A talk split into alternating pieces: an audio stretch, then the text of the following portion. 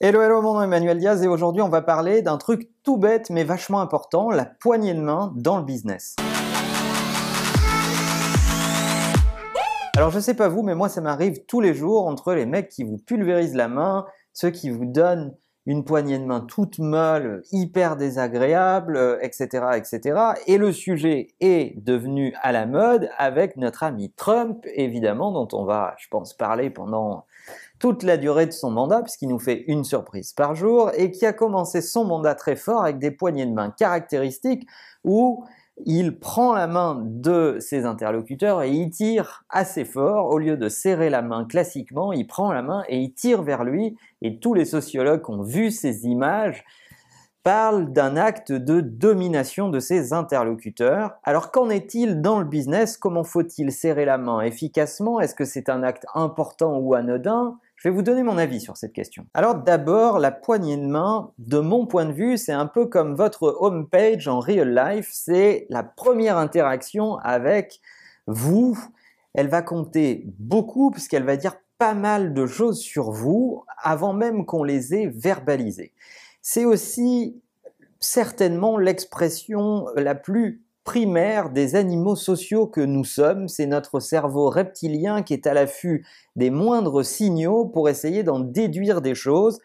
Qu'on l'intellectualise ou pas, il n'empêche que vous avez une sensation sur l'interlocuteur qui est en face de vous au moment où vous lui serrez la main. C'est aussi le premier acte d'expérience. En réalité, vous démarrez l'expérience à ce moment-là et ça combine des facteurs hyper importants pour les mammifères que nous sommes, puisqu'il y a le toucher, il y a l'ouïe, puisqu'on se rapproche l'un de l'autre, donc euh, le moment où on va parler en se serrant la main est un sujet euh, très important, la vue évidemment, puisqu'on connecte à ce moment-là. Rien de pire que les gens qui vous serrent la main en regardant ailleurs. Alors ça, je suis sûr que ça vous est déjà arrivé, moi ça m'insupporte, et si vous faites attention, vous vous rendrez compte qu'il y en a plein, peut-être par timidité.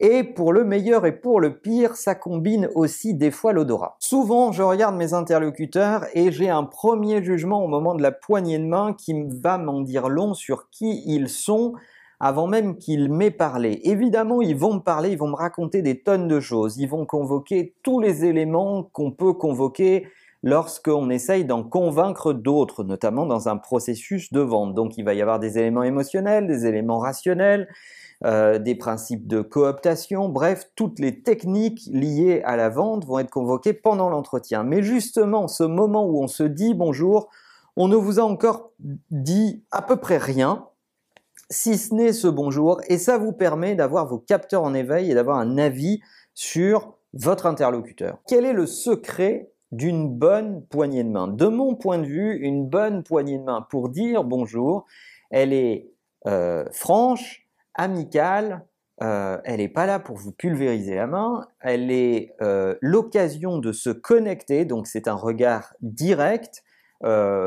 profond, c'est aussi l'occasion d'être dans un moment un peu d'intimité avec votre interlocuteur. Donc le dosage du niveau sonore lié à votre voix, etc., etc., va être un sujet extrêmement important.